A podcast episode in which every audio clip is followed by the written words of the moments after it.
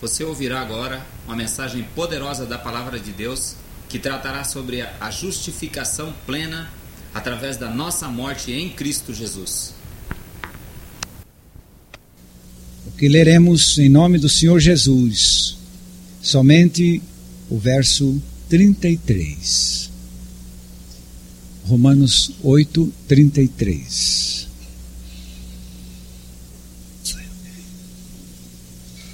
Quem intentará a acusação contra os escolhidos de Deus? É Deus quem os justifica. Quem os condenará? Espírito Divino. Enquanto o Pai dá a palavra, Jesus realiza a obra, tu falas esta palavra aos nossos corações, em nome de Jesus. Amém.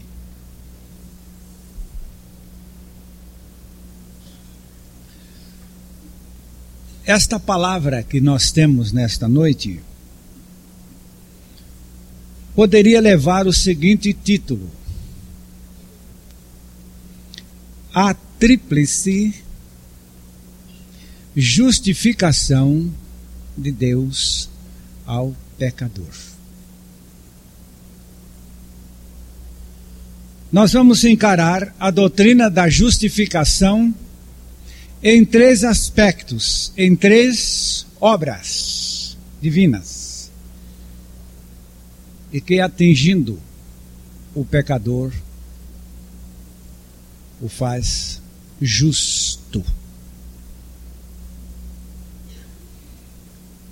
Não temos encontrado fundamento no fato de que Deus declare alguém justo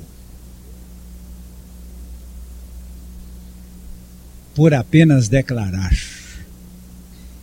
Aqui no capítulo 5 de Romanos, no versículo 19, porque assim como pela desobediência de um só homem muitos foram constituídos pecadores, assim também pela obedi obediência de um muitos serão feitos justos. Não se trata de justo por declaração, mas aqui justos por feição. Deus faz o indivíduo justo.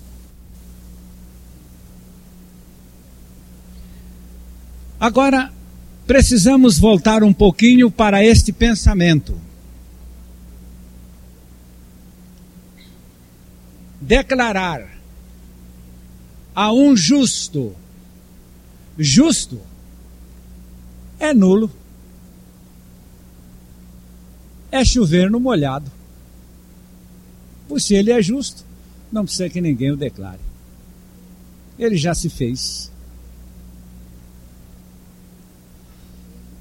Mas declarar o ímpio justo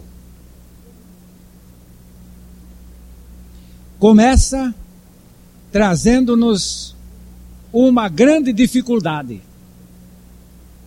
Sabe por quê? Declarar o ímpio justo é uma grande injustiça.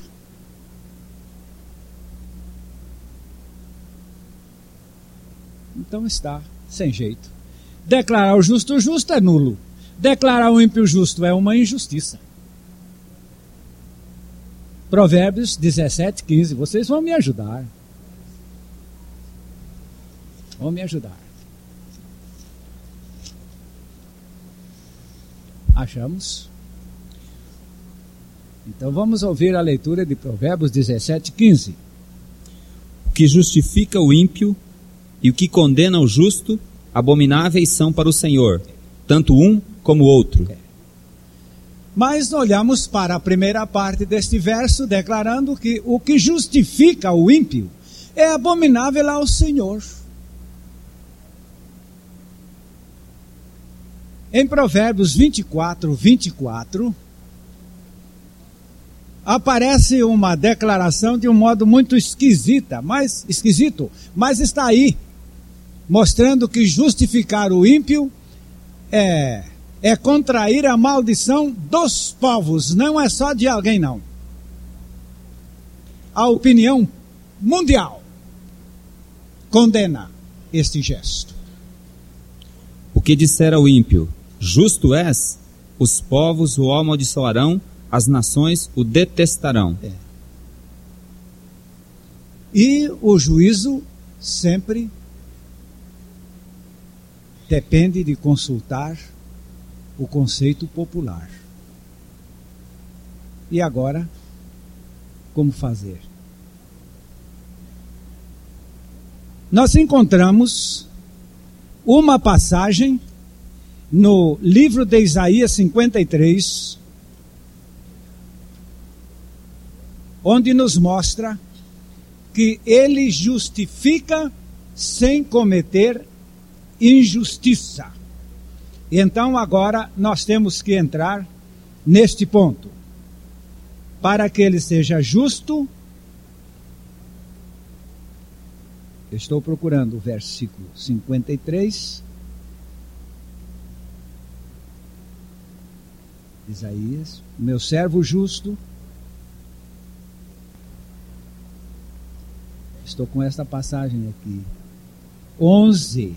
Ah, sim, ele verá o fruto do trabalho da sua alma e ficará satisfeito. Com seu conhecimento, o meu servo justo justificará a muitos, pois as iniquidades deles levará sobre si.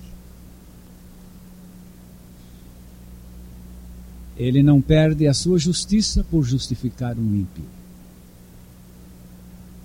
Então agora, nós precisamos verificar como ele justifica.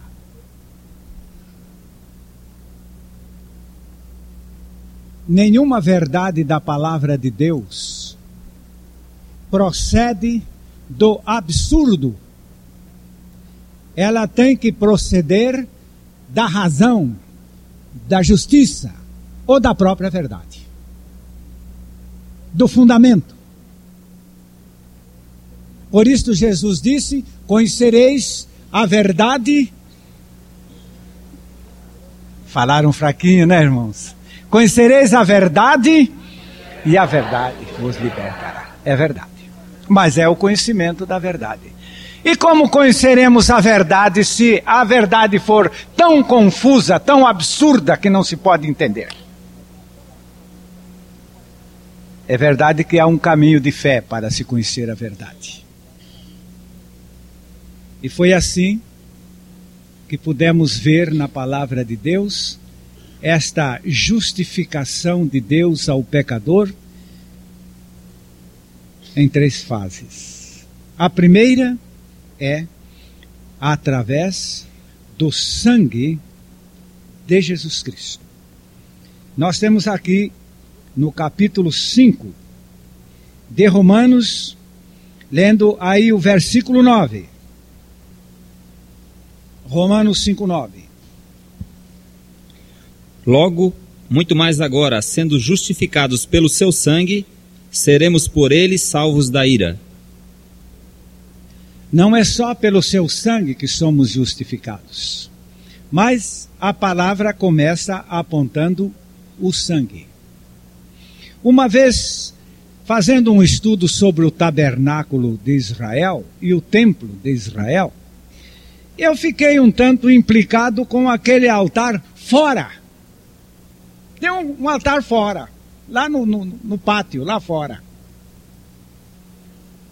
Mas é ali onde tem que haver o primeiro sacrifício. Porque ninguém pode adentrar o templo com uma vida corrupta. Tem que passar pelo processo do primeiro sacrifício, porque ele é o sacrifício da aproximação. Então vem este sangue a ser derramado ali em favor do pecador que vai se aproximar. Efésios, capítulo 2, versículo 13, mostra-nos que agora também é assim. Mas agora em Cristo Jesus, vós que está antes estáveis longe, já pelo sangue de Cristo chegaste perto. Amém. é preciso haver para o pecador se aproximar do altar da graça ou de Deus, ele precisa alcançar uma purificação. Uma lavação de todos os seus pecados passados. O sangue de Jesus Cristo nos purifica de todo o pecado. E aí, onde ele purifica, purificado está. Nós temos esta passagem em Apocalipse 1,5, onde diz a versão da corrigida: Aquele que nos ama e em seu sangue nos lavou dos nossos pecados. Por isto, então, há um primeiro ato de justificação, e é exatamente o inicial para que o pecador se aproxime do Calvário. Não se aproxime olhando muito para cima, porque os contritos não olham para cima os contritos olham para baixo. O homem de cabeça levantada é arrogante. Por isto o publicano batia no peito e não ousava levantar os olhos, e ele então está em condições de olhar para baixo e ao se aproximar da cruz, vai encontrar o sangue imaculado derramado ali. Não pise nele. Ele é o sangue da sua aproximação. Ele é o sangue da sua justificação. Mas de quê? O que é que os irmãos entendem que Deus hoje pegasse um pecador, fizesse dele uma nova criatura e o colocasse no céu? Satanás faria uma festa. Os irmãos não estão me entendendo. Satanás faria uma grande festa. Faria uma grande festa porque ele está com a lista de todos os seus pecados passados que não foram limpos.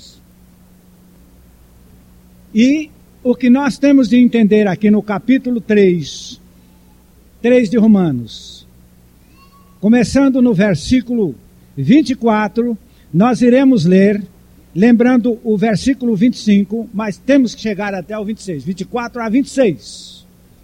Romanos 3, 24 a 26 estamos vendo aqui o efeito deste sangue para nos justificar, escutem agora, dos nossos pecados passados.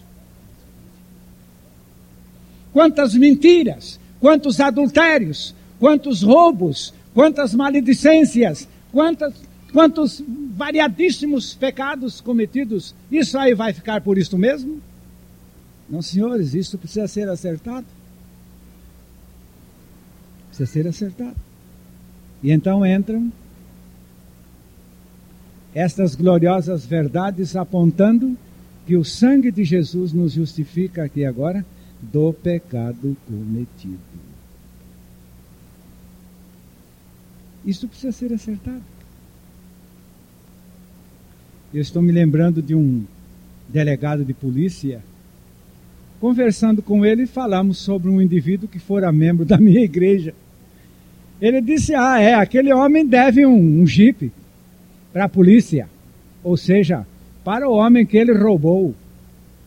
Ele era membro da minha igreja, mas era salteador. E ele tinha carregado o jipe do homem. Pois então tem que acertar esse negócio do jipe. Ainda que ele ficasse 40 anos na cadeia, o jipe tem que ser pago. E agora aqui a palavra de Deus está dizendo: ainda que Deus hoje te regenerasse e pintasse de ouro, se o sangue de Jesus não te justificar de todos os teus pecados passados, você não tem libertação. Então temos que dar o primeiro passo. Vamos ler os versos 24 a 26 de Romanos 3. Sendo justificados gratuitamente pela sua graça, pela redenção que há em Cristo Jesus, ao qual Deus propôs para propiciação pela fé no seu sangue, para demonstrar a sua justiça pela remissão dos pecados dantes cometidos sob a paciência de Deus, para a demonstração da sua justiça neste tempo presente, para que ele seja justo e justificador daquele que tem fé em Jesus. Está entendendo? A justificação dos pecados dantes cometidos. Esse é o primeiro passo da justificação. Esta é no sangue do Cordeiro. Conta-se que Lutero uma vez estava meditando nesta verdade e disse que Satanás entrou no escritório dele e disse: Lutero, eu tenho uma lista enorme dos seus pecados passados. E ele então disse para Satanás: Vamos ver a lista. Satanás encheu a parede da frente dele com uma lista. Ele disse: Você não viu que está na palavra de Deus que o sangue de Jesus Cristo me purifica de tudo isso aí? Pode enrolar a sua lista e sumir, que com esta você não me vence. Eu estou justificado no sangue de Jesus. Mas e agora? Perguntemos. E parando aí, aí está o outro lado da derrota. E parando aí, que esse sangue me justifica do pecado passado. Ontem ele me justificou, de ontem para cá eu pequei mais, tem que justificar de novo. E ficamos vivendo uma experiência de pecados cometidos, de vida passada. Olha aí, é o que está acontecendo hoje com o movimento cristão no mundo. Dizem que existem dois tipos de imagens, não é verdade? Um tipo de imagem olhando para cima. Outro tipo de imagem olhando para baixo e eu encontrei um outro tipo de imagem olhando para trás. É o cristão de hoje que só vive nesta experiência de justificação dos seus pecados passados. Mas a justificação de Deus é maior, ela vai adiante. Você quer ver? Agora nós vamos passar para a segunda forma de justificação que Deus nos proporciona por sua graça. E aparece aí, já no capítulo 6 de Romanos, verso 7, que agora não tem mais nada com o sangue, agora já é um outro caso. Já estamos para frente do sangue, já ultrapassamos o altar introdutório. E agora já chegamos à cruz. Porque Romanos aquele que está 6. morto está justificado do pecado. Amém. Agora aqui não é mais justificação por sangue, é justificação pela sua morte. Nenhuma pessoa se justifica pelo fato de Cristo ter morrido por ela. Mas aqui a palavra está mostrando que a sua justificação é a sua morte. Aquele que está morto, ele está justificado do pecado. Eu gosto desta expressão. Eu gosto. Um morto peca, doutor. Morto não peca. Então está aí, justificado do pecado pelo processo morte. Isso aí já não tem mais nada com sangue. E outra coisa, o problema que o sangue resolveu foi o nosso problema passado, desde lá até cá. Agora aqui é na cruz onde o pecador morre é que se encontra a sua justificação. E é feito justo, não é declarado apenas, não, é feito. O processo de Cristo é confeccionador. E agora, visamos esta justificação. No capítulo 6 de Romanos, verso 2, mostra-nos que nesta morte realmente somos justificados do pecado, porque não há mais condição de viver para o pecado pela morte. O 2. De modo nenhum Nós que estamos mortos para o pecado, como viveremos ainda nele? É, mortos para o pecado não se vive mais nele. E aquele texto de 1 Pedro 2,24, mostrando-nos que aquela morte, aquela morte é morte para o pecado, que tem uma forma justificativa, porque quem morre para o pecado vive para a justiça. 1 Pedro 2, 24. Levando Jesus mesmo em seu corpo os nossos pecados sobre o madeiro, para que, mortos para os pecados, pudéssemos viver para a justiça, e pelas suas feridas fostes sarados. Eu disse aos irmãos que nós temos passado por experiências muito abençoadas nesses últimos tempos. E uma delas foi com um amado irmão lá em Brasília. Anos passados nós chegamos lá pregando a doutrina do novo nascimento e ele, ele, ele aceitou a doutrina do novo nascimento. Ele concordou com tudo aquilo e ficou tão feliz com a doutrina do novo nascimento que ele começou a dizer que ele estava nascido de novo. E começou até a contender lá na igreja, dizendo que eles precisavam de nascer de novo também.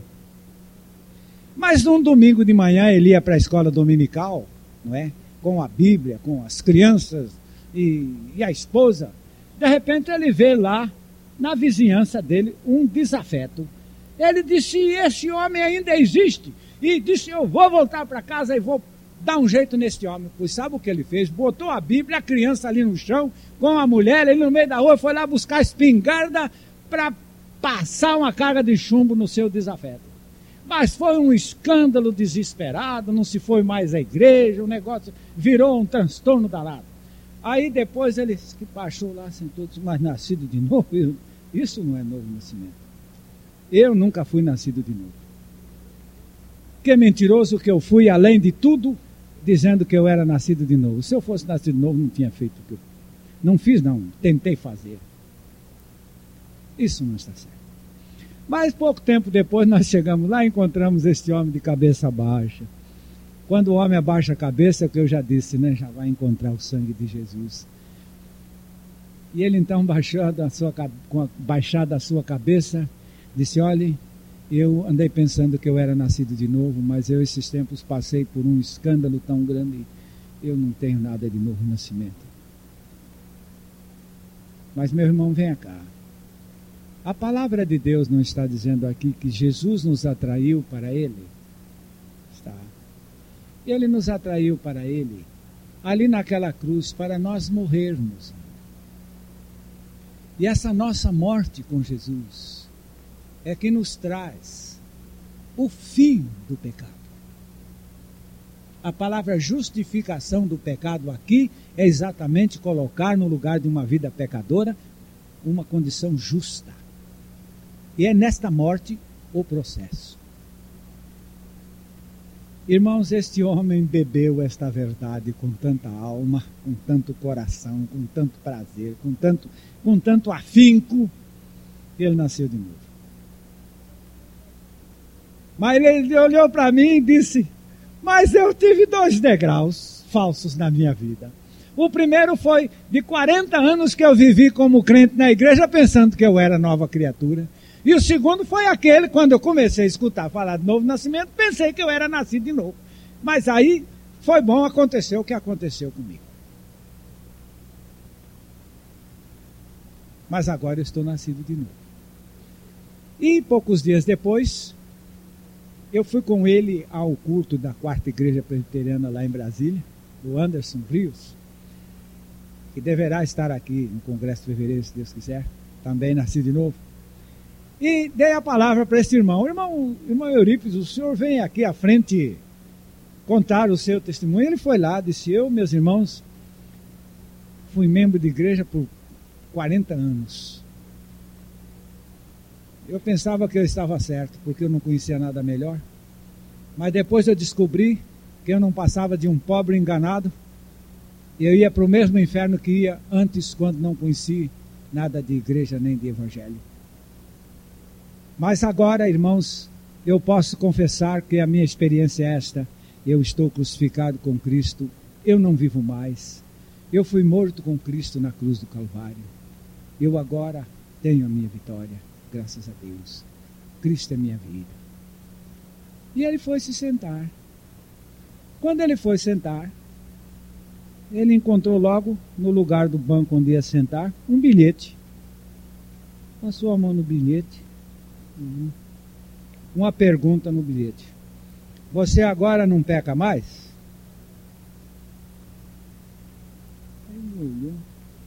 Foi você que escreveu esse bilhete? O cara olhou para ele e disse: Foi.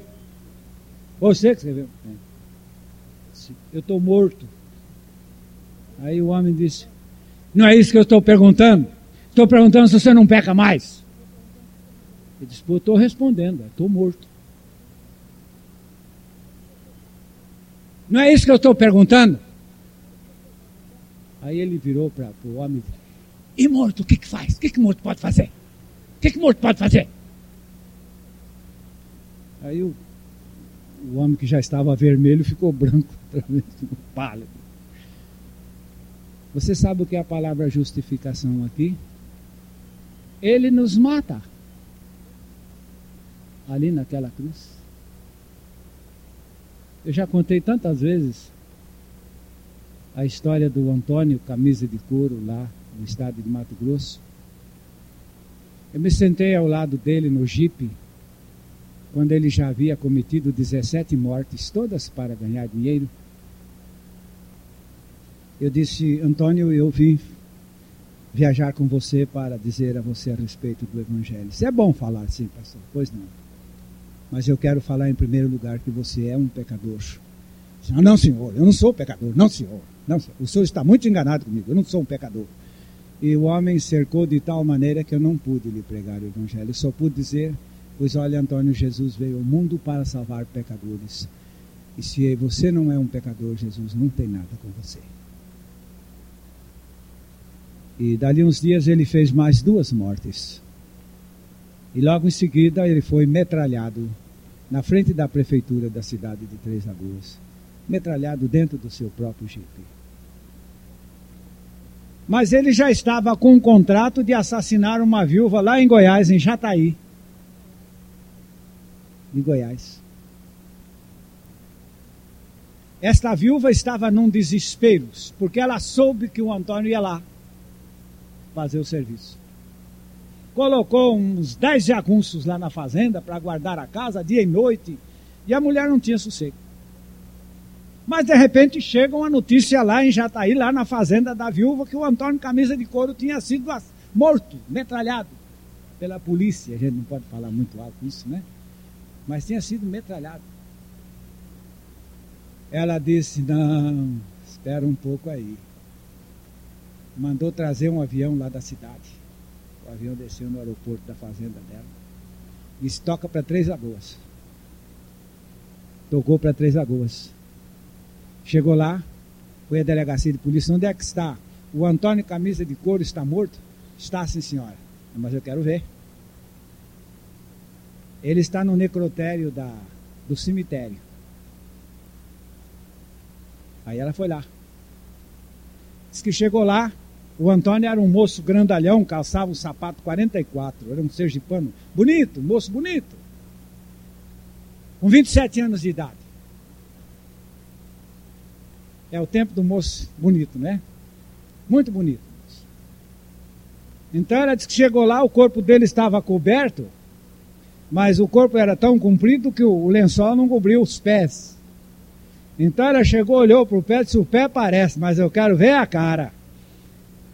Foi lá, tirou o lençol, abriu, olhou bem, estava muito estragada a cara dele pelas balas, mas é ele mesmo.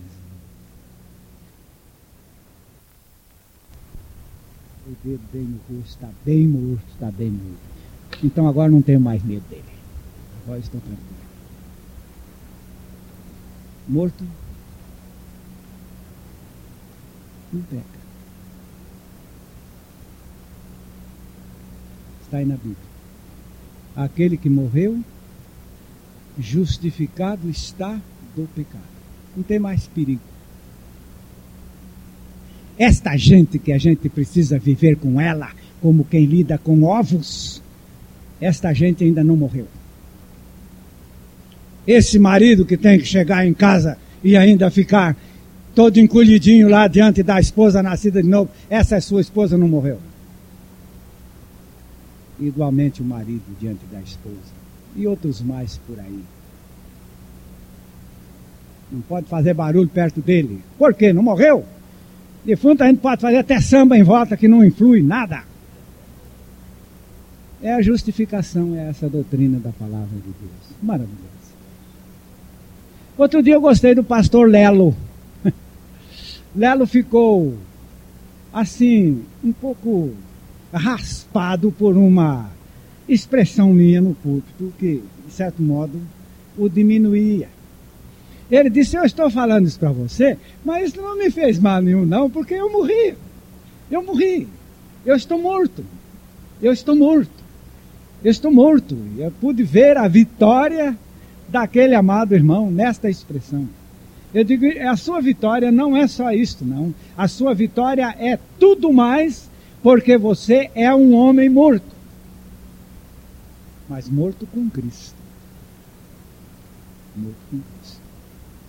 Agora, passada a justificação de nossa vida pregressa, não é assim, minha irmã?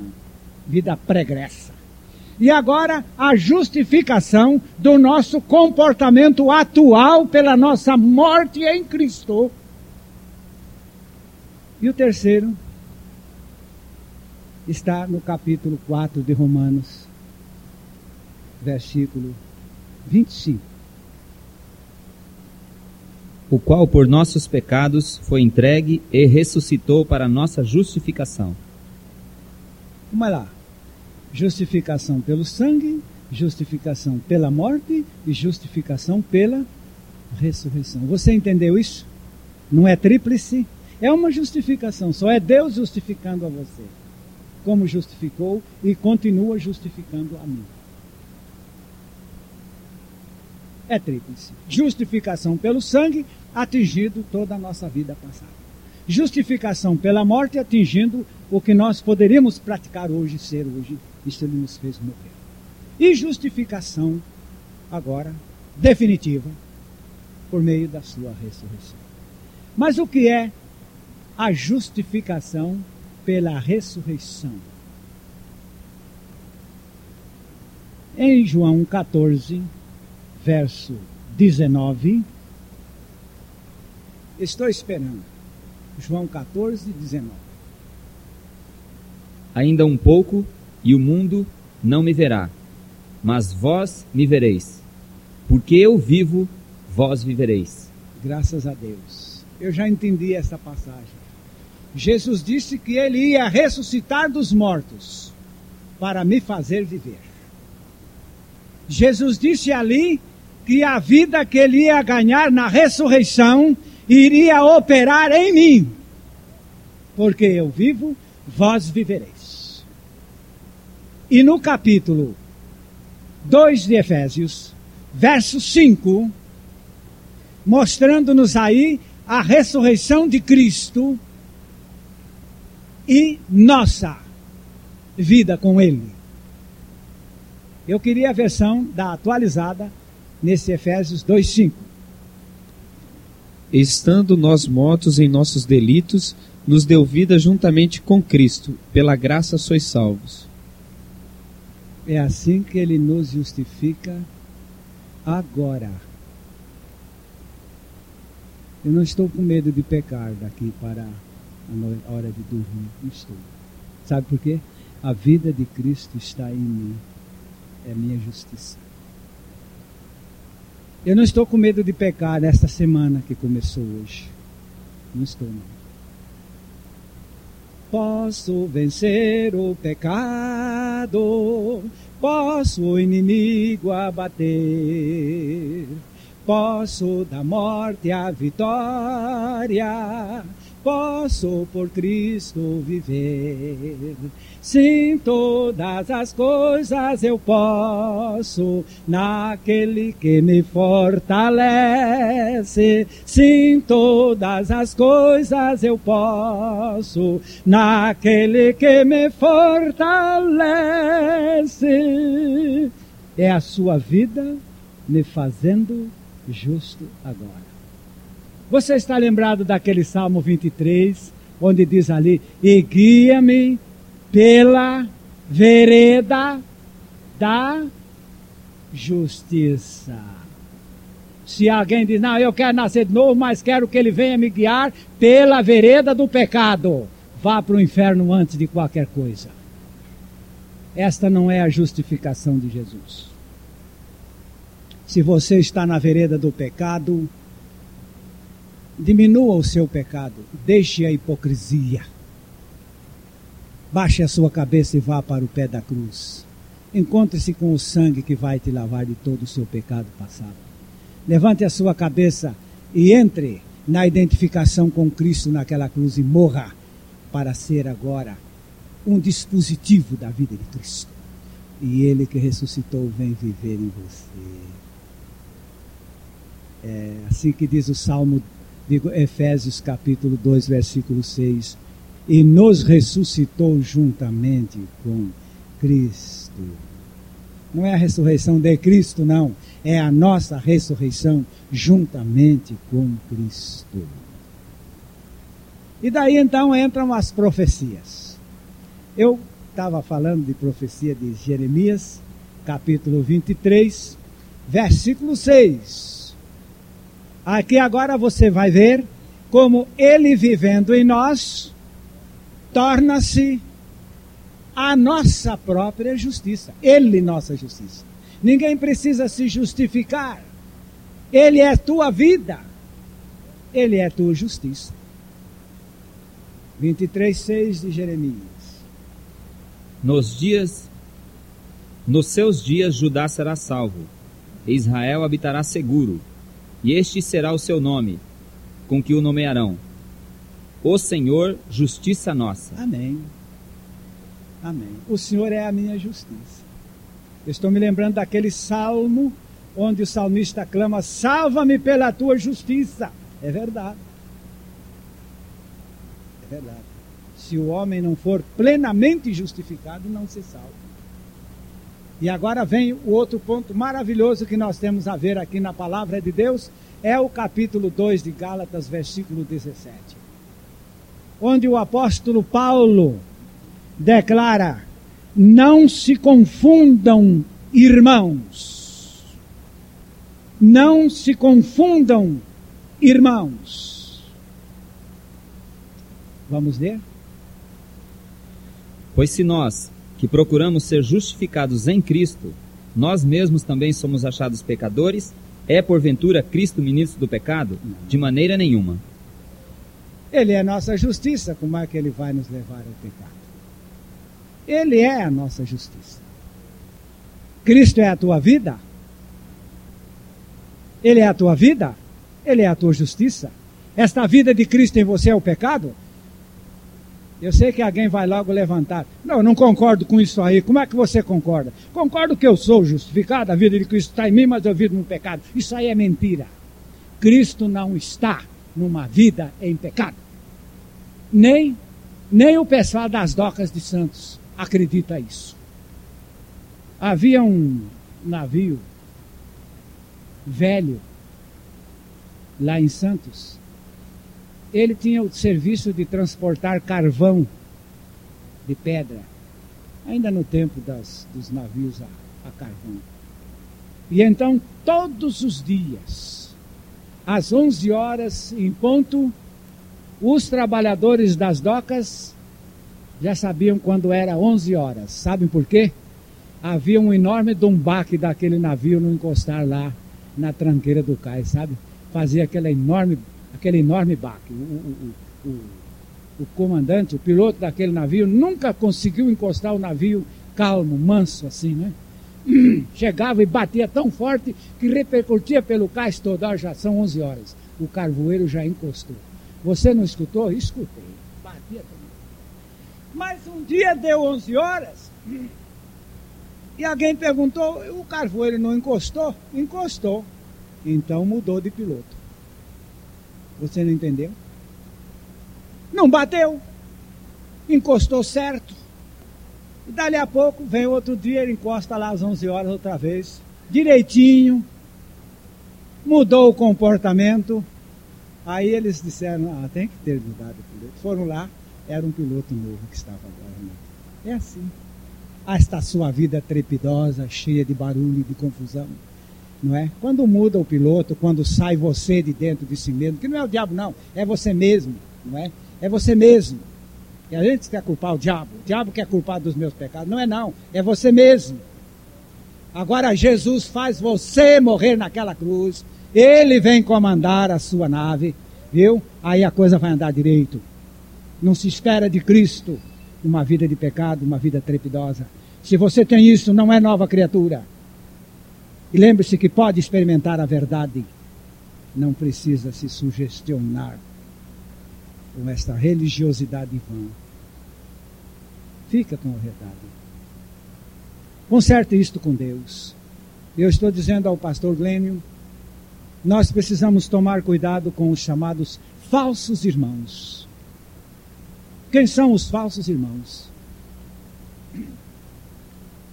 É quando o padre chama a gente de irmão, não é não. Ele está mais perto de nós. É quando aquele que sai zangado da reunião do culto, que não quer ouvir falar de novo nascimento. Esse não é falso irmão, ele já está declarando. Não tem nada de falso. Isso é sincero. O falso irmão é aquele que está tocando na caixa conosco e dizendo estamos todos nascidos de novo. Mas ele não está. Ele está escondendo a coisa. Não venceu o pecado. Não tem vitória nenhuma. É derrotado. 1 João 2, 29. Tem o nome de que está vivo, mas está morto. Este é o falso. 2, 29. 1 João. Se sabeis que ele é justo, sabeis que todo aquele que pratica a justiça é nascido dele. Amém. O distintivo está aí. Se é Cristo no seu interior, se você nasceu de novo, a sua conduta é esta. A consequência da vida de Cristo em você é uma conduta pelo caminho da justiça. Voltando a Jeremias, ainda no capítulo 33, verso 16. Naqueles dias, Judá será salvo, e Jerusalém habitará seguramente. Esse, e este é o nome que lhe chamarão. O Senhor é a nossa justiça. Amém. O Senhor é a nossa justiça. Eu não vou fazer todo mundo recitar esta passagem, porque eu faria muita gente dizer o que não está no seu, na sua experiência. Mas você pode curvar a sua cabeça em oração. E vamos falar com o Senhor. Isto você pode fazer. Vamos orar. Curve a sua cabeça. E você pode dizer isto a Deus: Senhor, eu te agradeço, porque o teu sangue derramado por mim me purifica e me justifica e me lava de todos os meus pecados passados. Muito obrigado, Senhor. Eu creio no poder do teu sangue que me justifica de todos os meus pecados passados. E Senhor, tu me atraíste para morrer contigo na cruz. Eu aceito, Senhor, a minha morte contigo na cruz, para que cesse esta vida pecaminosa que tenho vivido. E Senhor, na tua ressurreição, tu me deste a tua vida. Tu me deste, Jesus, a tua vida justa. Esta vida que vive em mim, a única expressão da perfeita justiça. Ó oh, Jesus, eu te agradeço pela minha justificação em teu sangue, em minha morte contigo e em tua vida em mim. Seja esta vida justificada inteiramente para a tua glória, para sempre. Amém. Amém. Agora, como é que vamos viver? Não, vamos viver da fé. Quem é que vive da fé? Quem é que vive da fé? Quem vive da fé é o justo. E o ímpio? O ímpio vive de incredulidade. O pecador vive de incredulidade. Porque se cresce, viveria da fé. A justificação de Jesus. O caminho é fé. E fé em quê? Na palavra. A palavra hoje já trouxe aqui a tríplice justificação. O sangue de Jesus Cristo te justifica do teu passado, a morte com Jesus Cristo te leva a morrer para o pecado e a vida de Jesus Cristo vem viver em você a justiça que você precisa viver. Oh, como Deus é maravilhoso! Que amor glorioso é esse de Deus que faz uma obra completa por nós. Você crê no amor de Deus? Deus não é relaxado em seu amor, pois toda pessoa que ama faz o seu trabalho com muito carinho, com muita dedicação. Por isso a Bíblia até diz que os empregados devem amar os seus patrões. Só mas que negócio é você amar, porque se você ama o seu patrão, você vai sempre fazer bem feito o seu trabalho de amor. E assim, ele nos amando, não fez uma obra relapsa, ele fez uma obra completa, perfeita e maravilhosa. Nos justificou do pecado passado em seu sangue, nos justificou da nossa vida perversa em morte com ele e nos justifica agora no nosso comportamento presente e futuro por sua vida em nós. Agora você vai escutar uma coisa. Esta é a doutrina que provoca o nariz do diabo. Uma pessoa está dormindo, você pega uma pena de galinha e fica fazendo isso no nariz dela. Daqui a pouco ela sai correndo atrás de você. Você está pensando que é o novo nascimento que está levantando perseguição no mundo?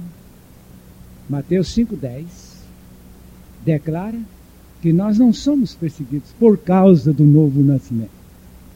Bem-aventurados os que sofrem perseguição por causa da justiça, justiça. porque deles é o reino dos céus. Amém. A sua vida justa sempre provocará a implicância do diabo. Mas, e também do mundo, não é? Também do mundo. Mas está nisso o nosso testemunho. Esta vida justa é insuportável, mas ela é também o testemunho que prevalece. Que Deus abençoe a todos com esta tríplice justificação que Deus, na sua grande graça, nos tem proporcionado. Amém. Esta mensagem foi dada à pastora Antônia Buchaim. Se você deseja saber mais sobre a regeneração em Cristo Jesus, comunique-se conosco. O nosso telefone é 22 3037 ou pelo nosso endereço, Avenida Paraná, 76A, Londrina, Estado do Paraná.